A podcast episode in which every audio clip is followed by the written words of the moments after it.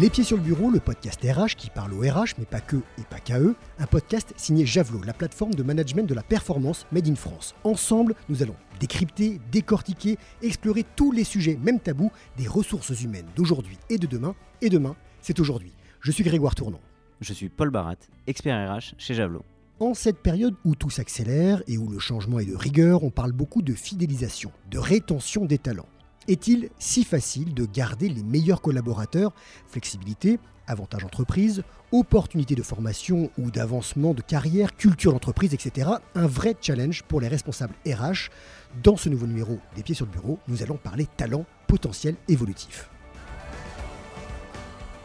Avec nous, Lucille Charbonnier, directrice du développement RH chez Babylou. Bonjour Lucille. Bonjour. Alors Lucille, tu connais le CV en une page. Eh bien nous, on te demande, c'est la tradition dans les pieds sur le bureau, ton CV en une minute. Attends, je branche mon chrono, c'est parti. Alors, je suis lilloise d'origine. J'ai fait une école de commerce qui s'appelle l'IESEG et j'ai commencé ma carrière chez Catalina Marketing où je me suis beaucoup épanouie puisque j'ai occupé des fonctions de marketing, commercial puis manager de commerciaux. En 2011, mon mari a été muté en Suisse et euh, ça a été l'occasion euh, d'une reconversion professionnelle, surtout si je voulais euh, poursuivre l'aventure avec Catalina. Et je suis devenue formatrice de commerciaux pour les pays européens. Donc ça a été le début du télétravail pour moi, en vrai, en 2011. C'était un peu prématuré, puisque je voyageais dans les différents pays et que j'étais basée à la maison. Et après quatre ans en Suisse, on est rentré à Paris. J'ai eu l'occasion de faire une jolie rencontre avec une DRH qui s'appelle Charlotte Delmas, euh, qui venait de chez L'Oréal et qui venait d'arriver chez euh, Catalina, qui m'a appris le métier de responsable RH. Et j'ai rejoint enfin euh, Babylou il y a maintenant quatre ans, avec beaucoup de bonheur en tant que directrice du développement RH. Super, tu as fait exactement 51 secondes. Et avant qu'on commence ce podcast sur les talents, est-ce que tu peux nous en dire un peu plus sur Babylou Allez, en deux, trois mots. Alors, Babylou, on est euh, connu euh, pour euh, être des crèches d'entreprise, mais on est bien plus que ça. Notre vocation, c'est d'être aux côtés des familles un acteur de l'éducation du très jeune enfant pour la construction d'un monde meilleur de demain. On est présent en France dans 450 crèches. On a 5000 collaborateurs en France et 12 000 dans le monde. Et si j'ai retenu, il y a 20 000 enfants qui sont accueillis chaque semaine en France. Tout à fait. Voilà, maintenant, Paul, je te laisse la main. Merci Grégoire. Pour commencer, peut-être, Lucille, euh, qu'est-ce qu'on entend par talent? Alors, selon les entreprises, déjà, il peut y avoir plusieurs euh, définitions euh, du talent ou du potentiel évolutif. Euh, première définition, ça peut être des personnes dont la trajectoire est de devenir dirigeant de l'entreprise, et c'est la définition la plus répandue. Ensuite, on peut être aussi, je pense, talent sans diriger. par exemple, on peut être un expert très pointu dans son domaine, tellement pointu qu'on peut avoir une influence transversale importante, voire un rayonnement international, et donc finalement, ça, ça peut être aussi une forme de talent. Au-delà de la définition, on n'est pas, euh, enfin, le talent management, c'est pas une science exacte, gravée dans le marbre et euh, pour toute la vie. C'est très variable. Ça va dépendre déjà du type d'entreprise. C'est-à-dire que je peux rentrer dans une entreprise euh, en croissance où la créativité et l'agilité vont être très recherchées et donc je vais être identifié talent dans cette entreprise. Je peux aussi rejoindre une entreprise très processée et donc du coup là on va plutôt rechercher des compétences de personnes très structurées. Donc d'une entreprise à une autre, je peux ne pas être, je peux être talent dans une entreprise et moins dans une autre en fonction des priorités personnelles aussi. Je peux être identifié en tant que talent à un instant T, et puis moins l'être plus tard. Euh, si on parle des femmes, et je sais qu'on va en parler un peu plus euh, euh, plus tard dans le, podcast, on voit qu'on a des jeunes femmes qui reviennent d'un congé maternité et qui volontairement ont tendance à vouloir se, remettre, se mettre en retrait. Ça va dépendre aussi du contexte. On l'a vu avec le Covid. Euh, on a eu des, le Covid a été un vrai révélateur de talents, des talents qui se sont dépassés, qui ont été inventifs et apporteurs de solutions. Et puis pour d'autres, on a vu que c'était plus difficile parce qu'ils pouvaient se sentir dépassés par cette période euh, incertaine. Donc voilà, selon, selon les périodes de vie, selon nos priorités, selon le contexte, le talent, c'est pas quelque chose qui est gravé dans le marbre et pour toute la vie. Et justement, comme tu le disais, on parlera des, des femmes un peu plus tard. Et c'est quoi le talent chez Babylou. Comment vous le définissez, vous? Alors pour nous, le talent ou le potentiel évolutif, c'est euh, deux, deux, aspects. Le premier, c'est d'avoir des résultats au-delà des attentes et de manière répétée. On a parlé du Covid, voilà, c'est de manière répétée, pas uniquement euh, quand euh, tout va bien. Et le, deuxième aspect, c'est d'avoir un potentiel évolutif hiérarchique, mais pas uniquement, hein, ça peut être transversal, comme je l'ai dit tout à l'heure. Et ça, c'est très basé sur les soft skills. Et justement, euh, quand on parle de, soft skills, euh, c'est quoi le bon format pour évaluer un talent euh, sur ces soft skills? Alors déjà, le talent va se différencier sous, euh, sous quatre points. Euh, ça, c'est ce qu'on voit avec l'équipe RH et, euh, et avec notre DRH Aurélie Lenné.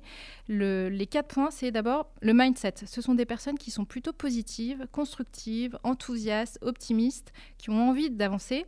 Et leur difficulté, d'ailleurs, enfin notre difficulté, pardon, c'est de réussir à les aider à gérer leur énergie.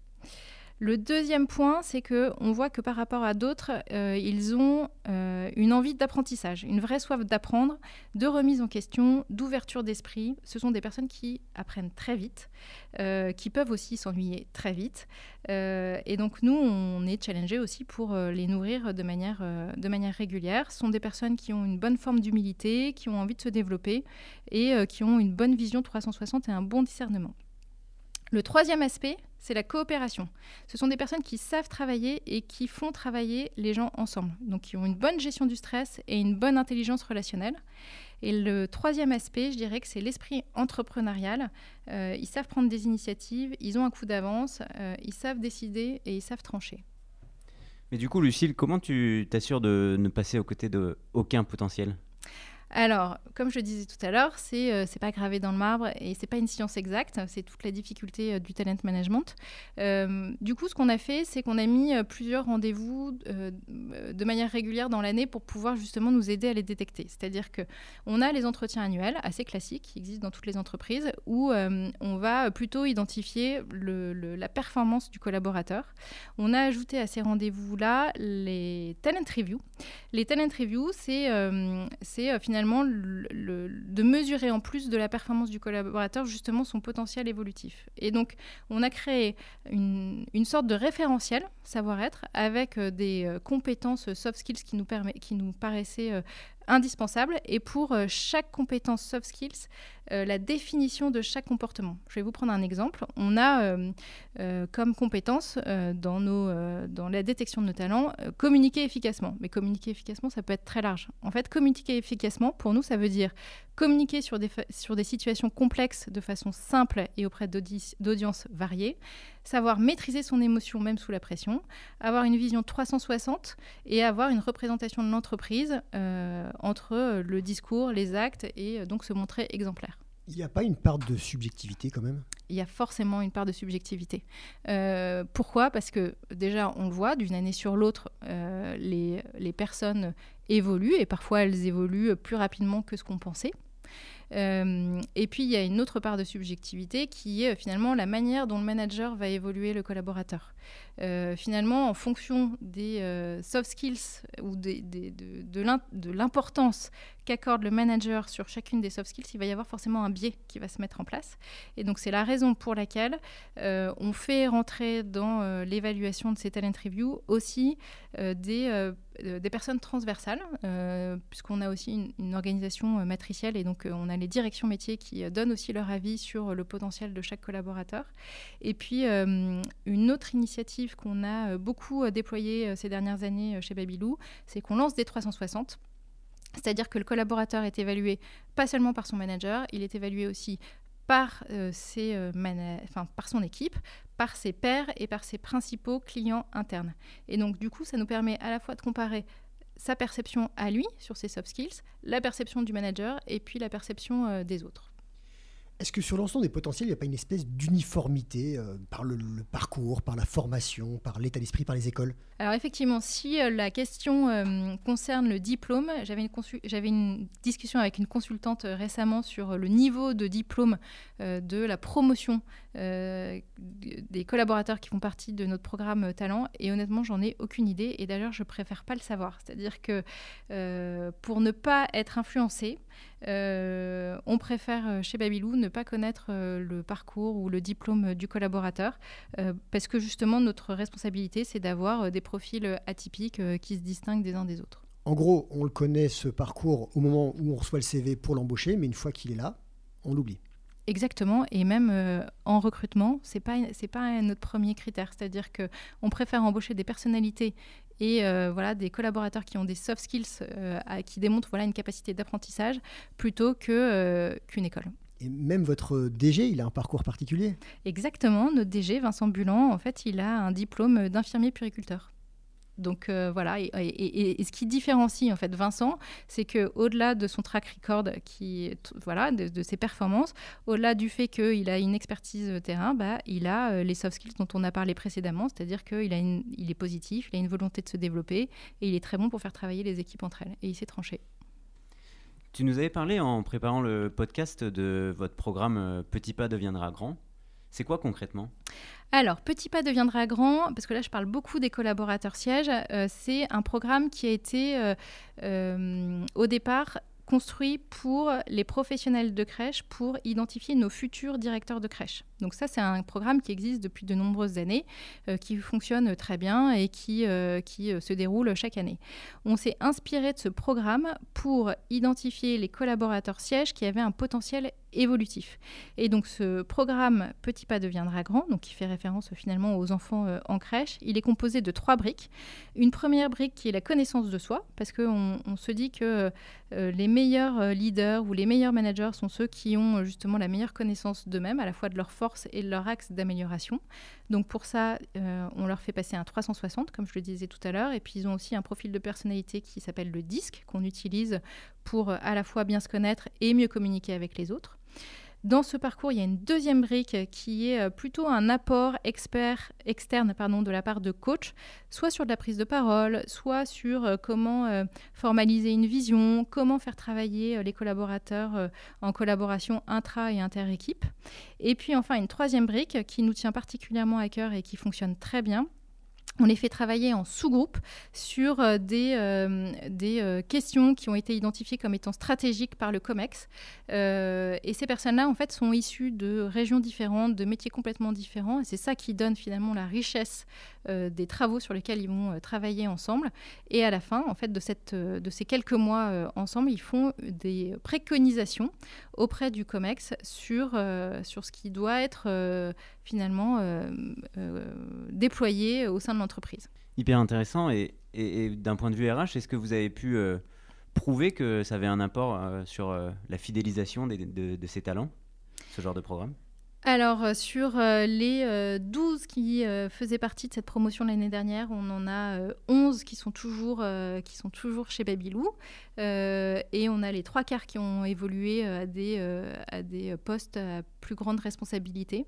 Et parmi la promotion qui a été lancée cette année, en, en septembre 2021, pardon, il y en a déjà 50% qui ont évolué à un autre poste.